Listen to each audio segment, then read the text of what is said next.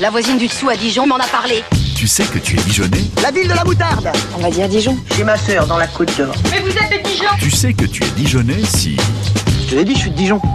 Tu sais que t'es Dijonais si t'as déjà croisé en ville un vendangeur sur une fontaine. Messieurs, je vous offre la fontaine de Jouvence.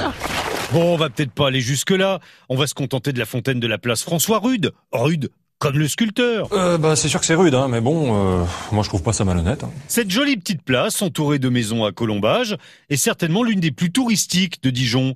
La vraie carte postale de ville de province, quoi. Et si on changeait de place Les Dijonais l'appellent aussi la place du Barrezé, du nom de la statue qui trône sur la fontaine.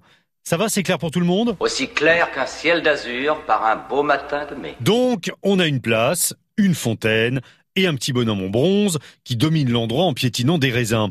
Parce que c'est ça la représentation du barrezé. Un vigneron en train de fouler le raisin pieds nus, comme ça se faisait dans le temps au moment des vendanges. C'est propre, c'est sain. C'est rien que de naturel. Évidemment, cette pratique avait tendance à colorer les jambes des vignerons. Ça leur faisait des barrosés, barrosés en patois bourguignon. Il a pas de tête, mais il a des jambes, ce petit.